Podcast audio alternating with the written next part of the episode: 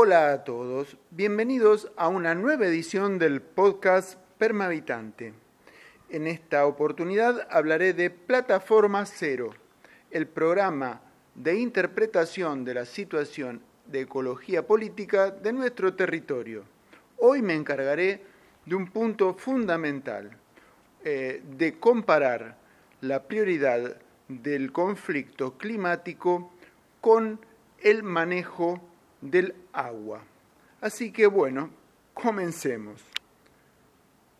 Desde el punto de vista de la ecología profunda, la continua recarga del circuito de agua dulce prácticamente lo condiciona todo. Es el primer punto de observación del que debemos partir para establecer cualquier intervención en materia de ecología. La decisión de poder estudiar la circulación del agua dulce, la recarga atmosférica de los acuíferos en la alta montaña, el origen de las corrientes que fomentan esa recarga continua de nuestros glaciares, tanto superficiales como de roca, que son los que alientan el nacimiento de los chorrillos, de los bofedales, de los mallines, que luego se transformarán en arroyos. Todos juntos formarán un río y finalmente todos ellos nutrirán, fomentarán, propiciarán la presencia de vida. Es imposible hablar de ecología sin comenzar a hablar de la recarga de agua dulce, un sistema que en nuestro medio sudamericano proviene del Océano Pacífico. Mayoritariamente, la carga de humedad de nuestra atmósfera comienza su trayectoria en la Antártida, asciende por la corriente de Humboldt y cruza la cordillera de una manera o de otra. Se ha descubierto a finales del siglo XX, en la era satelital, que lo hace sí de dos maneras distintas, como decían nuestros antiguos incas cuando se referían a nuestro clima como de dos partes, una llamada niño y otra niña, ¿De qué se trataba? Simplemente que la corriente dominante húmeda del Pacífico cruza la cordillera antes o arriba de las altas cumbres de nuestro macizo cordillerano, a partir de los 5.000 metros. Eso condiciona la lluvia en nuestro medio de una manera terminante. Así es como a veces llueve en algunos lugares y, otras veces llueve más lejos, eh, porque la, la carga de humedad ambiente tiene otra altitud. Esa, esta anomalía general del Pacífico, tal como se la conoce en la doctrina meteorológica, eh, no, no, tiene disidencia. Todo el mundo la puede observar actualmente siguiendo eh, la información satelital, la información térmica satelital, que ya tiene muchos años de reconocida utilidad. La continuidad entonces de los cursos de agua, la recarga de nuestros acuíferos, que depende íntegramente de la manera en que lo captan esa humedad nuestras altas cumbres, eh, son, en definitiva, lo que alienta toda forma de vida. Cada bioregión entonces se adapta a la cantidad de agua que recibe y entonces podemos hablar de pajonales, de montes, de bosques, solamente por la capacidad de captar agua o el régimen de precipitación que contengan en ese suelo.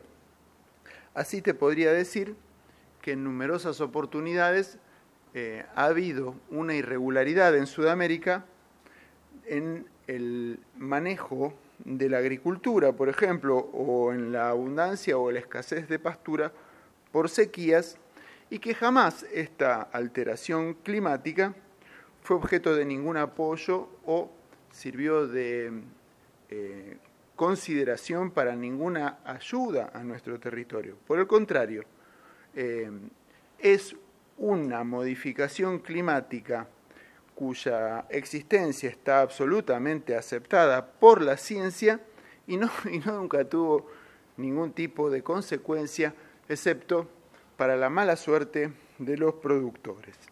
Em, esta variabilidad climática la quiero comparar en prioridad a la que nos ofrece eh, la aldea universal con el cambio climático o el calentamiento global, que en nuestro medio no ha representado eh, eh, realmente tanta importancia como la recarga de nuestros acuíferos, como el régimen de lluvias, como la condición que nuestro suelo pueda ofrecer una vitalidad o, en su defecto, quedar desértico.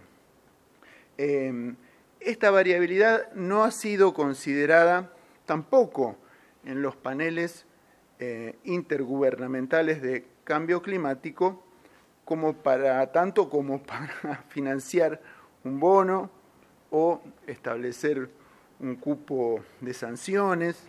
Em, realmente eh, tiene consecuencias económicas gravísimas sobre nuestro medio eh, en cuanto a la imprevisión de una campaña, por ejemplo, en agricultura o en ganadería, y condiciona eh, fatalmente el árido argentino, entre otros, porque también afecta a Bolivia, Paraguay, Brasil, Uruguay y Chile, afecta notablemente eh, la planificación de cualquier ejercicio sobre el territorio, de modo tal que en algunos aspectos nos beneficia y en otros nos puede perjudicar.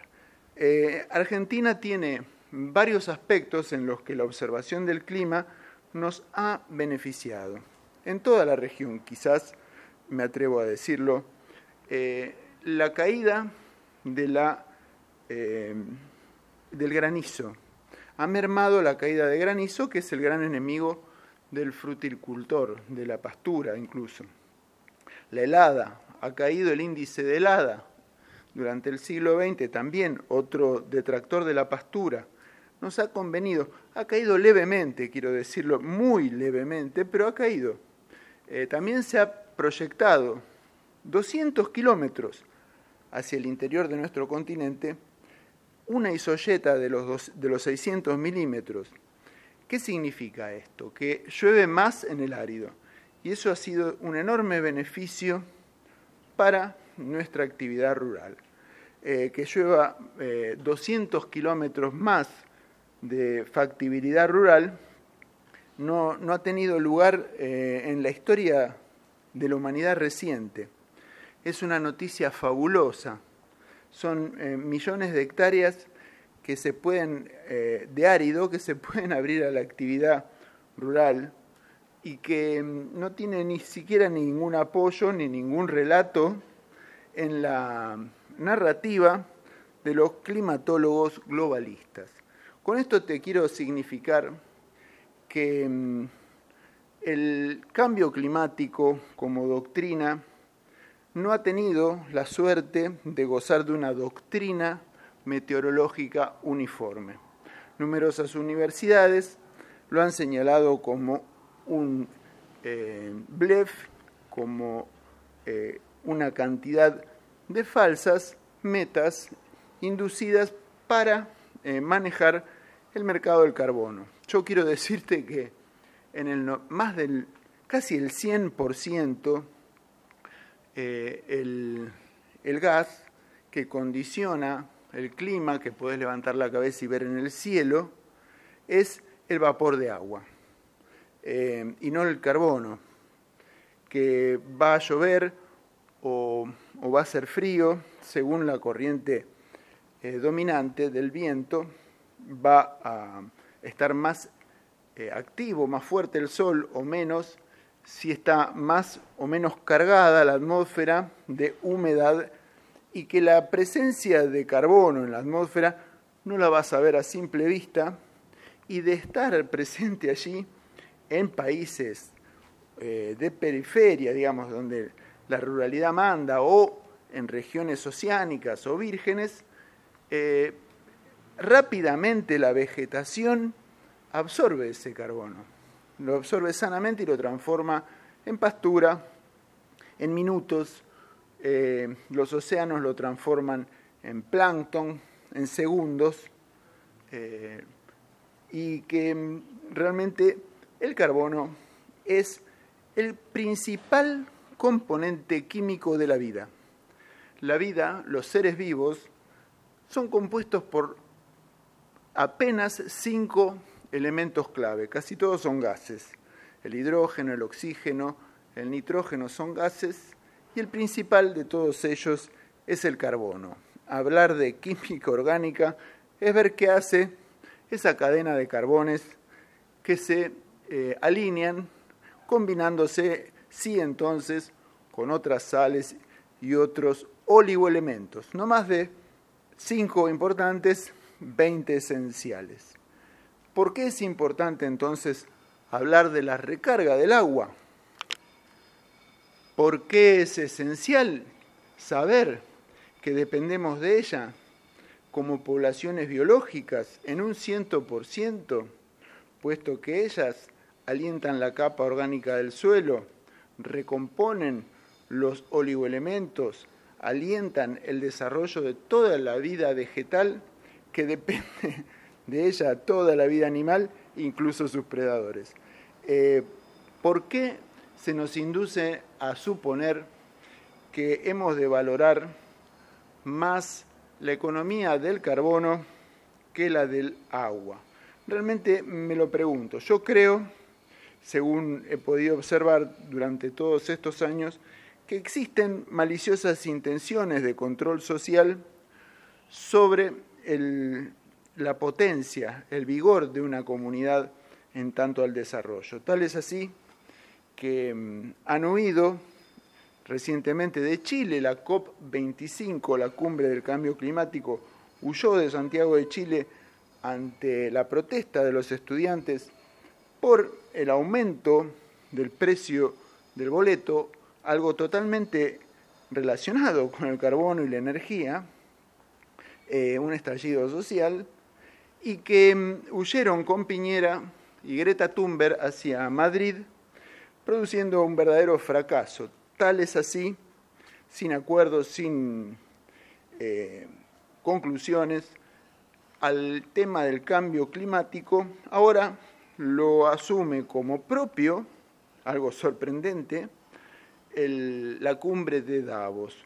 Eh, daría que pensar, acaso de si entonces no están ahora transparentándose los verdaderos interesados en conducir la agricultura, la alimentación, la población humana, eh, mostrándonos su verdadera cara, pidiendo sanciones a los que consuman más carbono sin autorización de ellos. Me pregunto entonces, ¿cómo podría ser que países donde está el poder económico, donde su población consume más de 10 litros diarios de combustible de origen fósil, toda Europa, por mencionarte, Estados Unidos, países desarrollados, y van a imponer sanciones a países donde eh, la población consume menos de 10 litros de combustible por habitante por día, eh, sin perjuicio de aclarar que en algunos lugares eh, la población consume más de 24, 25 litros por día. Son esas poblaciones que viven en las afueras, tienen dos vehículos, van al trabajo en auto propio y las mujeres llevan a los chicos al colegio y van al supermercado en su auto propio. Eso estamos hablando de 24 litros por habitante, no como en América del Sur o en África, donde eh, hay lugares donde te sorprendería, no, nunca vieron una estación de servicio. Así que es interesante ver a quién van a sancionar. Yo me atrevo a anticipar que la mirada de Davos y el cambio climático se va a enfocar rápidamente contra Venezuela e Irán, que son grandes reservas remanentes de petróleo de la humanidad. para controlarlos. Y que nosotros, eh, digo, la ecología profunda, quienes querramos desarrollar un planteo, una plataforma política a partir de la realidad de nuestra situación frente a la vida y a la naturaleza, tengamos que apelar al agua como prioridad número uno. ¿A qué me refiero con esto? Y a lo que te venía diciendo, el agua es la que maneja el clima. Mirá simplemente, levanta la cabeza simplemente al cielo. Eh, el agua es la precursora de la posibilidad de habitar un territorio o no, o descartarlo por desértico. El agua es la precursora de la capa orgánica del suelo y de la presencia de vida.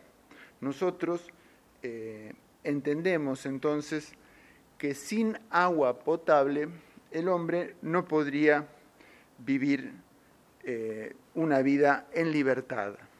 De modo que la condición de bien común del agua, el respeto de nuestros, de nuestros cursos de agua en tanto a la contaminación, su gratuita accesibilidad, su libre navegación, deben ser puntos esenciales para poder hablar de ecología política en serio. Así que con esto más o menos voy redondeando, porque me parece esencial eh, de cara a una visión acuerdista, contractualista, a poder proponer un debate concreto acerca de la ecología profunda, poder partir de la base de algo concreto, no de un mandato de un sector del privilegio económico, algo concreto. ¿Qué necesitamos para poder prosperar, para poder eh, tener la, temeraria voluntad de invertir en nuestro territorio, eh, nuestro trabajo, nuestra lucidez, a fin de lograr un provecho económico. Y creo que lo más importante de todo no es ni la moneda, ni la deuda, ni el clima, sino el agua. Así que con esto Comienzo. Esto fue el primer episodio de Plataforma Cero, el punto de partida para un nuevo acuerdo ecológico. Así que si te interesó, si te pareció interesante lo que dije, puedes abundar tu información en nuestro eh, portal de información permahabitante.com.ar. Déjanos tu comentario y muchas gracias hasta la próxima.